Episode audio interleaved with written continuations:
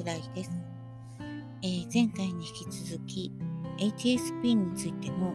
えー、研究ですとか、えー、お話を少しさせていただきたいと思っております、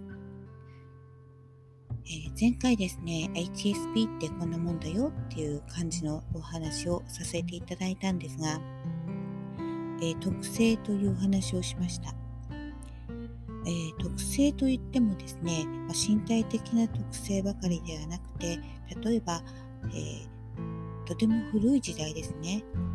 まだ人間が人間の形を形というか、えー、してない頃の話なんですけどね。あの取って食われる、うん、そういうあの時代にはですね、えー、必ずあの危機危機管理というか察知をしなければならないというそういう本能というのが強く必要ですよね。それはお分かりだと思うんですが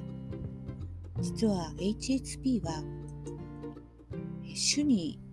よってといいますか、えー、種の、えー、いろんな種類ありますよね、えー、人間ですよね。動物の中で人間がいたり猫がいたり犬がいたり。そういう種の中で100以上の種に HSP と同じ感覚があると言われております。基本的な生物の危機をね、えー、回避したりする能力のことだということで特にその HSP を持っているからといって、え心が弱いとかそういったものになるということでは決してないんですね。で HSP は特にあの注意深く先ほども言いましたけれども注意深くなる傾向を持ってましてで注意深くなるということはあの物事に対してこうよく観察したりですね一歩遅れたりですねいたします。そうするとこうあの人ちょっと内気なんじゃない？人が一歩出る時に出ませんからね。あの方ちょっと内気なんじゃない？引っ込む思案なんじゃない？怖がりなんじゃない？っていう形に見られたりしますが HSP のうち30%は外交的なんですもともと。もともと外交的なんではありますけれどもその注意深さが、えあまあ、あの全人口といいますかねあの8割の方のあの般的な行動よりも一歩遅いわけですよね。一歩考えるわけですよ。そうすると、どうしても HSP 全体で見ますと、内気なんじゃないっていうふうに8割の方が見えてしまうわけですよね。で、えー、とても共感力が高い HSP さんですから、そうやってあの周りの8割の方があなた内気なんじゃないって言うと、内気なのかしら私ってなるわけですよ。ね、それとまあ、どうしても内気でないもともと外交的な、えー、HSP さんもいや実は私もしかしてちょっとあの心病んでるのかしらなんて 共感力を間違った共感力を発揮してしまったりする可能性はありますね。そうすると、えー、その間違った傾向というか間違ったあの考え方ですね HSP イコール、えー、うつとかっていうあの話になってきてしまうのかもしれません。それでですね、えー、私はあのとてもあのとても外交外交的というのとはちょっと違うな、えー、人は好きじゃないんです、人は好きではないんですがあのポジティブなんですね、えー、何か問題が起きるまたは起きた、え人に何か阻止られた という時にでもですね、えすぐにポジティブ転換ができるわけです。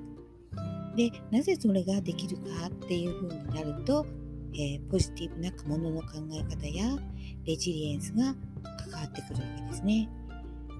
えー、私あの今回ですねレジリエンスの話をしようと思って HSP の話を始めたっていうのはここなんですよ。HSP だからといって、えー、内気とか、えー、とても暗いとかそれはありえないんですね。それは絶対に違うと思います。必ずしもそういう人ばかりではないんですね。とても明るくて、うん、あのとてもの注意深くはあるんですが、外交的であったり、チャレンジ精神が旺盛であったり、する方ももちろんいるわけです。すべてが HSP の方がすべてこういう傾向だというふうに決めつけては HSP さんのね外交的な人たちがかわいそうですね。うん、私もあの胸を張って HSP ですよって言いたい部分もありますよ。えあのですけどね HSP イコール、うん、暗いとか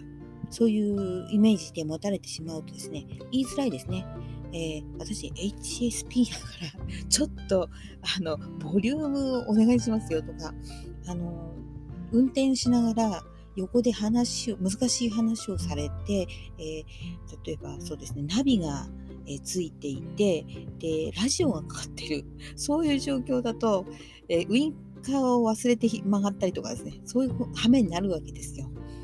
うん、だからあのある程度あの理解していただきたいんですね。うん、そういうそれをですねあの普通の方に知っていただきたい、うん、と思ってこの、えー、ポッドキャスト始めたわけです。ということで今回はおしまいです。えっ、ー、と次回はですね、えー、できれば、え HSP の方が、うん、明るく振る舞える、うん、ことをちょっと主題にしてみたいなとも思ってます。よろしくお願いします。桜井でした。失礼します。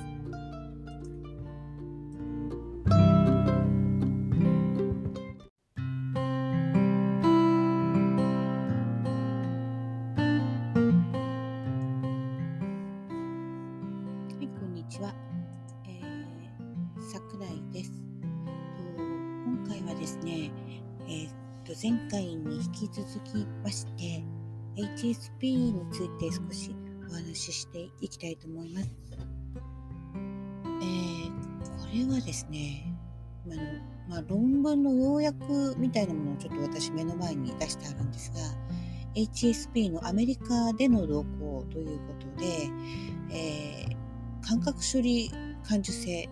ということで3つ型があるっていうふうにねあの述べた方がおりましてそれをまあ日本語に訳されておられるのが園田純子さんって方がいらっしゃるようです。で、えー、その3つなんですけれどもこれあの読み方がねはっきりちょっとわからないんですがいい興奮性の高い人低感覚域値が高い人麻酔感覚ん？あ麻酔感受性が高い人という、えー、3つの、えー、方があるというふうに唱えられているということで HSP のアメリカでの、えー、これは、えー、実験結果なんだと思います。えー、い興奮性あの疫学の液みたいに書くやつですねあのほらジャラジャラとこう棒みたいのでえ液占いみたいなねするあの液という字いい興奮性が高い人は内外の刺激に精神的に圧倒されやすい方だそうです。で、えー、いい興奮性ですね。それがね、内外の刺激に精神的に圧倒されやすい。で、低感覚基地が高い人っていうのが、えー、内外、えー、な、な、失礼しました。外的刺激に不快な興奮を覚えやすい。これはよくありますね。で、えー、3つ目の麻酔麻酔感受性が高い人。これは美によく気づき感動しやすい。ということでした。でこれが何かと言いますとですね前回ですね30%の方が外交的であるっていうお話を、えー、ちらっといたしました。でその30%の人が何かっていうとこですよね。でいい興奮性低感覚、えー、域値が高い人。これがねえー、7割、だから70%、30%の逆ですね。70%の、えー、方に見られるということだと思います。70%、うん、そうですね。だから、どういう分け方かはちょっとわからないんですが、えー、こちらはですね、この2つに関しましては、え負の情動や神経症が現れやすく、外交性や主観的な幸福感が現れにくかったということですね。えー、負の感情が現れやすくて幸福感が現れにくかったということです。ということはちょっと確かに何ですか、まあ、簡単に言えば、えー、暗いっていう感じの、えー、情動が現れやすかったというところでしょうかね。でまたその30%残りの30%に関わるところがですね、えー、行動抑制システムとの関連あこれ失礼しました。違います。非暗示感受性が高い人ですね。これは、えー、性の情動や体験に対するオープンさが強く見られた。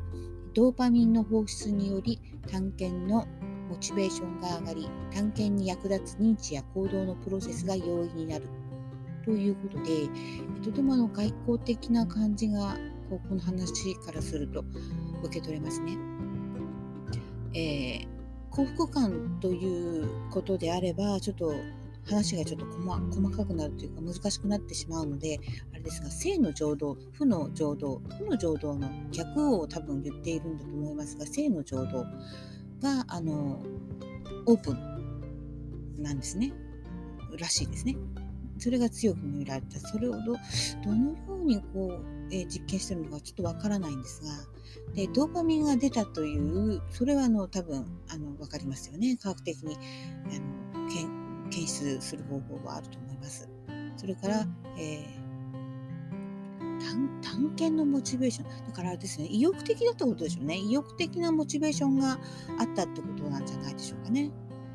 えー、っとですね、私あの、これ、えっと、先ほどのね、いい興奮性と低感覚域値の、えっと、次の話がありましてね、えー、行動抑制システムとの関連が見られ、生活の質を下げる面があり、えー、自己有用性の低さや社交技術の低さ、不安症、うつ、回避性、えー、回避性、回避性人格障害、広場恐怖症、え、社交恐怖などももたらしやすいとなってます先ほどのあの2つの方ですね。いい興奮性低低感覚位置が高い人。でえっ、ー、とですねこの3つに分けるっていうことがあのまだまだなのかなっていう気がしております。あの果たしてね、えー、負の感情を持ったとしても、えー、それを性の情動に変えられないか？というところですよ。うん、あのもちろん私も負の感情負の情動はたくさん出る一般的に出すよね、えー、普通に出ると思うんですがそれも、えー、性の情動に変えることができるんですね、えー、ですから、え最初からこれが性の情動を通して受け止めてるのかそれとも負の情動から始まるのかっていうのは果たしてこれ分からないんじゃないかなっていう部分がまずありましてであの幸福感が現れにくかった外交性や主観的な幸福感が現れにくかったそのいい興奮性低感覚基地の方が、えー、外交性はなかったとしても、えー、主観的な幸福が現れないのかなっていうところがちょっとですねあの分からないんですね私ね。うん、であのなぜかと言いますと、えー、非暗示感受性が高い人30%って言いました。あのとても明るい感じの人ですね。これに私当てはまらないんですよね。確かに私はあのとてもあの明るいですしあのいつもこうあの幸福感というかある方なんですねとてもあのうち打たれ強いというかそういう面はあるんですが果たして非暗示感受性が高い人かっていうと全然そうじゃないんです。美に対してとかっていうのは確かにそうなんですが明るくはないんです私ね。で積極的でもないですし人も好きじゃないですし人にこうわーって囲まれるのも好きではないですしそういうあのそういうのとはちょっと違うんですよ。どちらかといったらいい興奮性低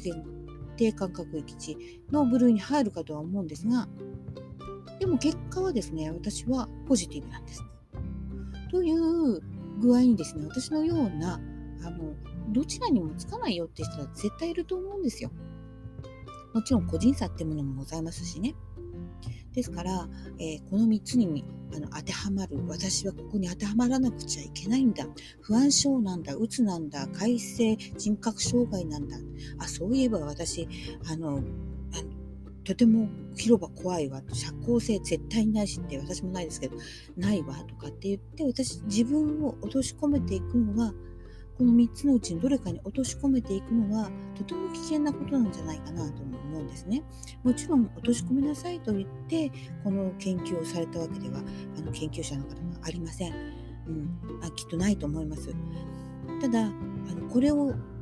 だろうなというこれを読んで二次的に発信する方がこの3つに当てはまるあなたはあのいい興奮性なので、えー、生活の質が下がるし不安症になりますなんていうふうに言ってしまって言い切ってしまったらば言い切られた人はどうなんだろうというところですよね。私がとても怖いのはそこなんです。えー、ちゃんとあの研究した、えー、研究結果を読んで果たしてこれは、えー、大丈夫なのか？このまんまこう発信してしまってもいいのか？っ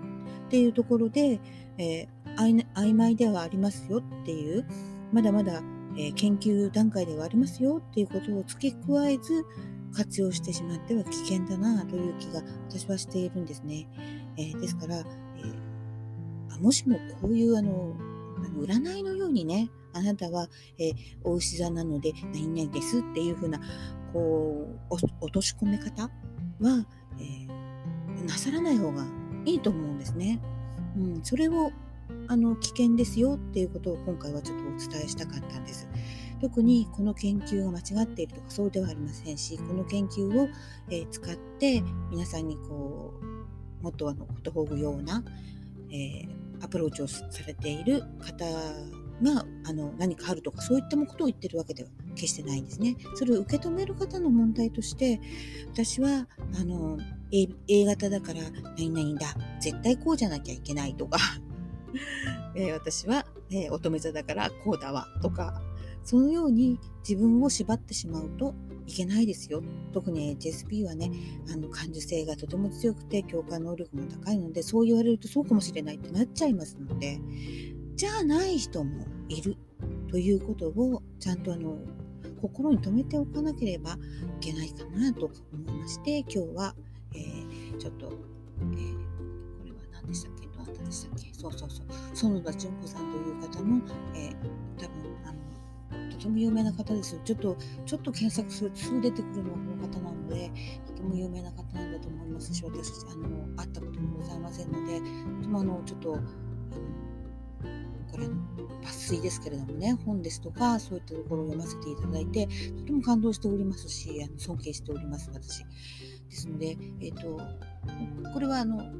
訳されたんだと思うんですけれどもあのこの3つの中に入りますよってあなたを、えーと、この3つの中に無理やり落とし込めるような、えー、ことをしないようにあの受け止めた方があのそのようにしないようにしていただければなそれをもちろん落とし込みなさいよというふうにこの研究者もまたあの役者の園田さんもあのおっしゃってはいないと思うんですね。ですから、えーと、危険なので、ご自分で絶対私はこうなんだなんて思われないようにしていただきたいなと思いました。ということで今日すごく長くなってしまいました。申し訳ありません。12分になってしまいました。今日はこれでおしまいにしたいと思います。桜井でした。失礼します。